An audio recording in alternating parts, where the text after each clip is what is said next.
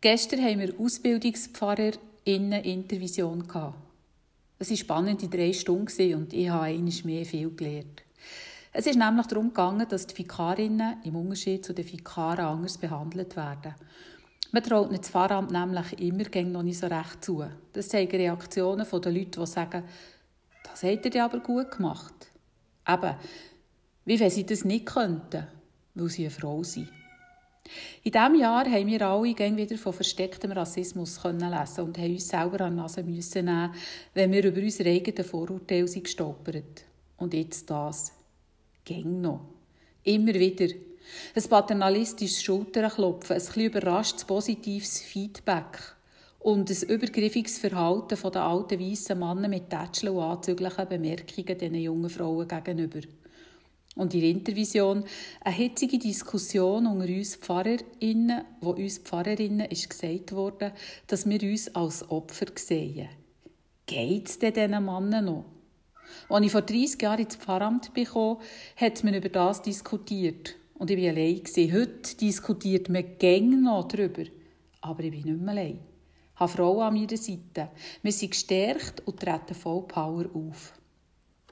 Mädchen, junge Frauen, es gibt viel in der Bibel. Viele bleiben namenlos, andere haben einen und wieder andere haben keinen, aber wir erzählen heute noch von ihnen.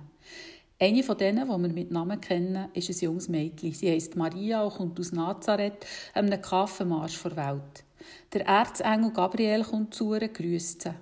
Dann hat man Frauen, egal ob jung oder alt, nicht grüßt. Aber die Maria wird begrüßt. Und dann nicht nur einmal, sondern gerade dreimal. Und erst noch durch einen Erzengel, der also direkt vor oder neben Gott steht. Das darf nicht jeder Engel. Gott scheint anders zu ticken. Die Maria wird also dreimal grüßt und sagt einen Moment lang nichts. Sie überlegt sich nämlich zuerst ihre Antwort. Sie nimmt den Engel ernst und auch sich selber. Sie respektiert wird von dem Engel, die von Gott, und sie weiss um ihre eigene Würde.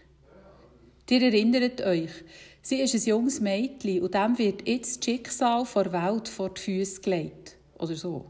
Und zwar von einem Engel, der noch wie eine Stirnlampe der Glanz von Gott auf seiner Stirn leuchtet. Sie erlebt, dass jeder Mensch, egal welches Geschlecht bestimmend ist, egal welche Hautfarbe und auch egal welches Alter, ein Ebenbild von Gott ist. Eine Königin, ein König in den Augen von Gott.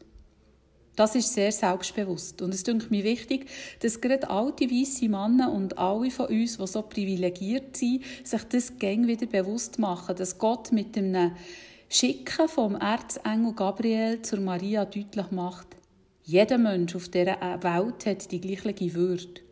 Und wenn wir ganz gut heranschauen, auch noch einen königlichen Glanz auf seiner Stirn.